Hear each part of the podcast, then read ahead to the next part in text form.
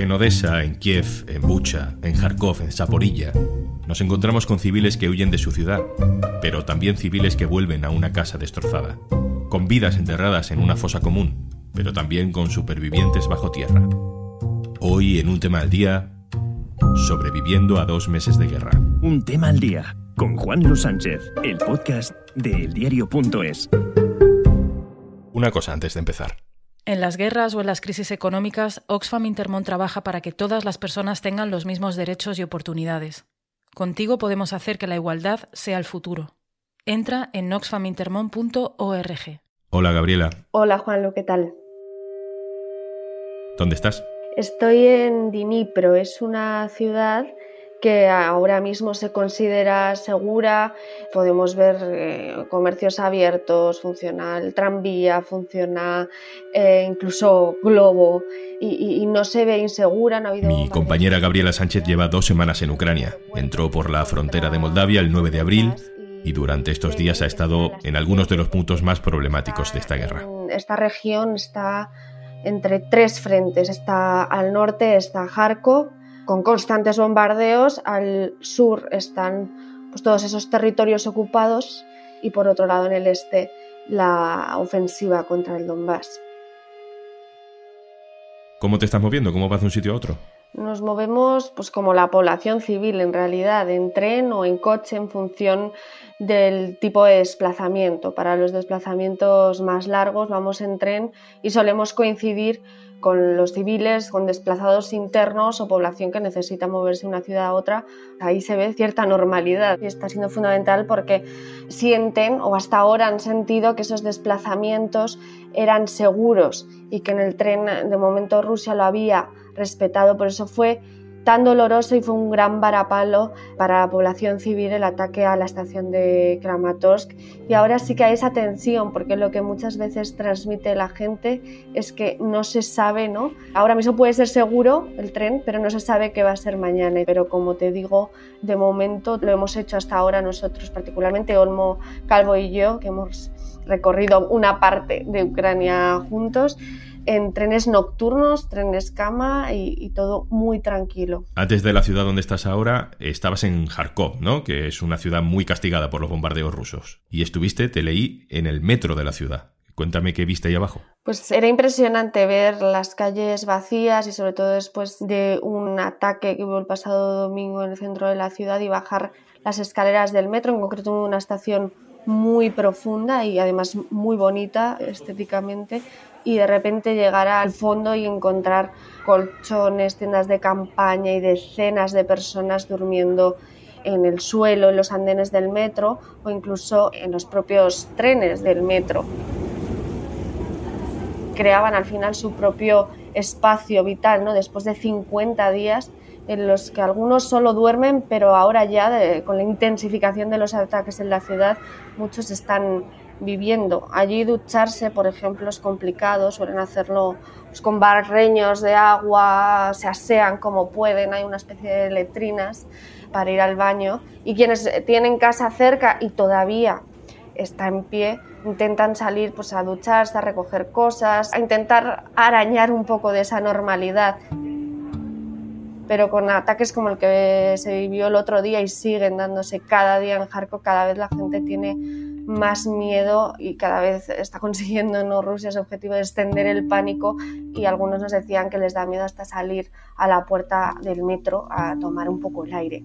¿Hubo bombardeos mientras estabais allí? Sí, mientras estábamos en el metro, cuando salimos teníamos que pasar por el centro y, y pudimos ver en ese momento pues las columnas de humo sobre edificios civiles y restos de escombros. Dicen los civiles que ya están acostumbrados bueno, se intentan acostumbrar o se intentan adaptar a la vida bajo estos bombardeos que después de un ataque siempre llega otro a los alrededores, ¿no? Como una media hora después. Entonces no nos pudimos acercar a la zona hasta un tiempo después y una vez que ya lo hicimos, pues comprobamos que había sido atacada al menos un edificio donde viven civiles, donde no hay ninguna base militar cercana. Estaban los bomberos trabajando, estaban todo lleno de cristales y los vecinos observaban, alguno de ellos incluso nos decía que estaba en casa cuando ocurrió y tuvo la suerte que no le tocó a él y su casa parece que está más o menos intacta y de hecho decía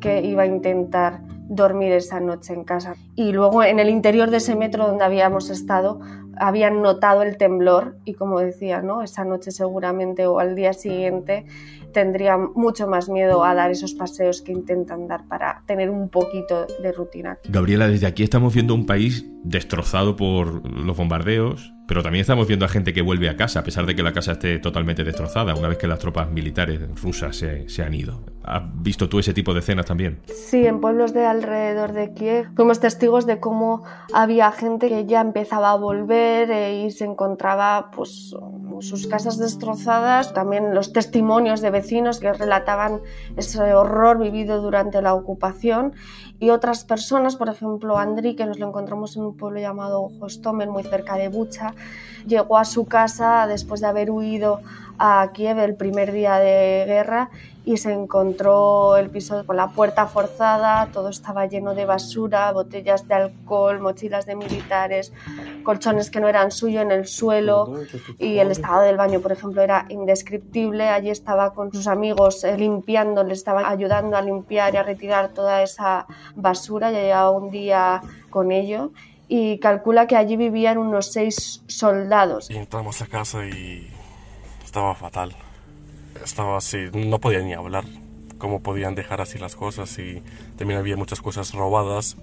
Y yo flipé incluso nos enseñaba imágenes de cómo se encontró su casa, pero hay otros que incluso, por ejemplo, en el noveno piso de ese mismo edificio, que los rusos y, las tropas también chechenas utilizaron, parece ser, eh, según las evidencias, como base de operaciones en este pueblo, pues se veía cómo utilizaron camas, por ejemplo, para protegerse de los disparos de la batalla que se dio de dar allí durante los días de la ocupación. Las ventanas estaban llenas de tiros al ser un piso alto e incluso también en otros edificios ocupados. Podríamos ver carteles de una niña, se llamaba Angelina, eh, la que pedía a las tropas que no abriesen su casa, que no la destrozasen, porque no tenían nada de valor, por si acaso esta niña seguramente se había ido con su familia y no querían que les destrozasen su casa.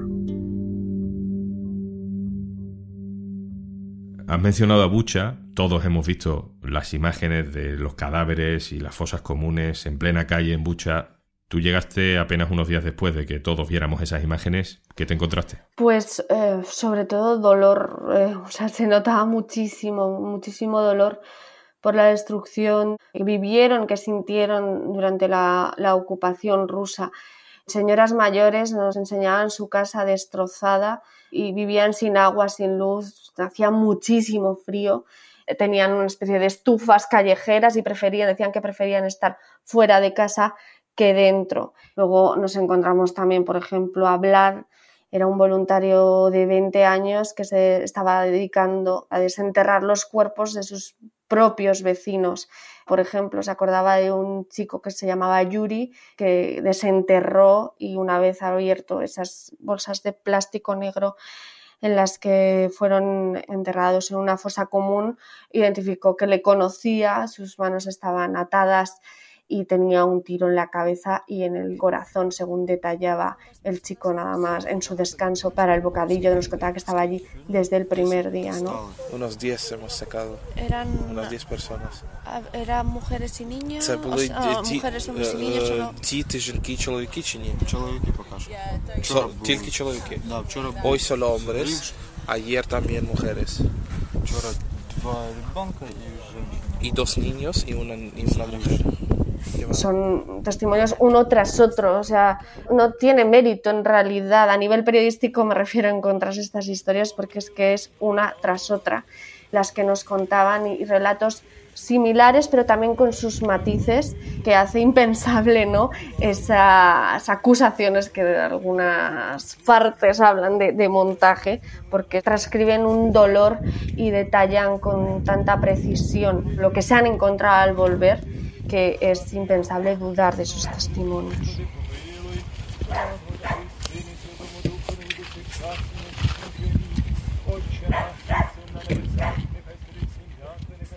Gabriela, tú y yo nos conocemos desde, bueno, desde hace casi 10 años, desde tu primer día en el diario.es. Desde entonces has hecho muchísima cobertura de todo tipo, especialmente en temas de inmigración. Te has convertido en una gran reportera con experiencia, pero no sé yo si, si esto está siendo la experiencia más complicada. Eh, sí, yo creo que, que sí, es verdad que ha sido tan intenso que a veces, de hecho ahora, ¿no? A la hora de pensar en hablar contigo sobre toda la cobertura, a veces no te paras a pensar y estás pensando en, que, en contar las historias, en encontrar esas historias y contarlas de la mejor manera posible. Pero sí que es cierto que es complicado a nivel de todos los testimonios, el dolor relatado, las conexiones quizá que haces también, ¿no? Con, pues, eh, bueno, en mi caso, personas mayores que a lo mejor empatizas más cuando te cuentan cómo tienen que estar viviendo, por ejemplo, en el metro, en esas circunstancias y que te digan que están bien, que, que, están viviendo. Es una también frase muy repetida, ¿no? Por ejemplo, en Hardcore la vida está empezando a valer tan poco, te llegan a decir que están bien cuando nada está bien, te dicen que todo está bien porque están vivos.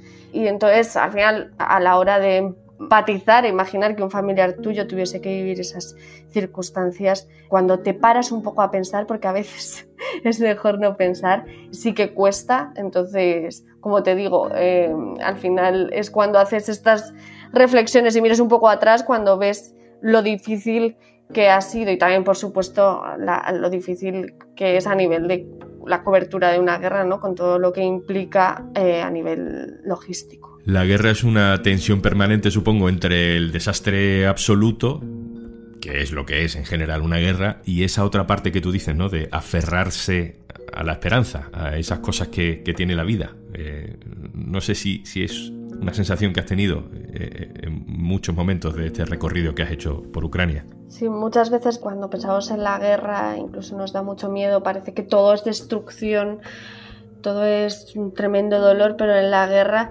también hay vida, ¿no? Y se asemeja también incluso salvando las distancias a cuando intentábamos atrapar la normalidad, por ejemplo, en el confinamiento. Pues en la guerra la gente se aferra a esa normalidad e intenta mantenerla como puede. Y me quedo con la historia quizá de una familia que pude seguir con más detenimiento, separada por la guerra como tantas otras en Ucrania y en Moldavia eh, nos encontramos a Margarita, que era una niña bailarina refugiada y que seguía dando sus clases de ballet online. Tenía nueve años y desde Odessa su profesora le impartía esas clases esa profesora también era su abuela, se llama Svetlana Antipova y fue la primera bailarina del prestigioso teatro de la ciudad de Odessa.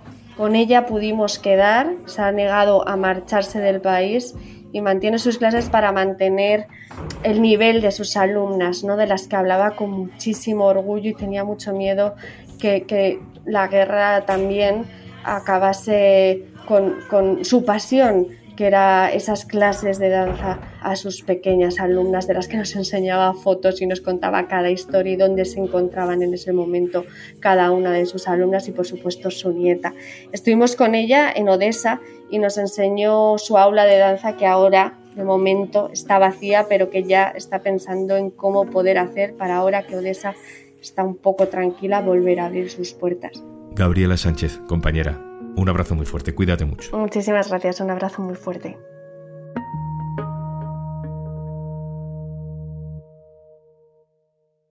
Y antes de marcharnos... Imagínate por un momento que ya no tienes nada más que hacer hoy. Vale, en Podimo no te vamos a poner la lavadora, ni a llevarte los niños al cole, ni tampoco podemos hacer por ti esa reunión que hoy no te apetece mucho. Ni siquiera podemos hacerte el cafelito. Pero venimos a un tema al día del diario.es a regalarte 60 días gratis para que descubras todos los podcasts y todos los audiolibros que necesitas para que entre tarea y tarea superes un poquito mejor el día. Entra en podimo.es barra al día y prepárate, porque te van a faltar horas para estar al día de todo el contenido disponible en Podimo. Esto es un tema al día, el podcast del diario.es. Puedes suscribirte también a nuestra newsletter, encontrarás el enlace en la descripción de este episodio. Este podcast lo producen Carmen Ibáñez y Zascun Pérez. El montaje es de Pedro Godoy. Yo soy Juan Luis Sánchez. Mañana, otro tema.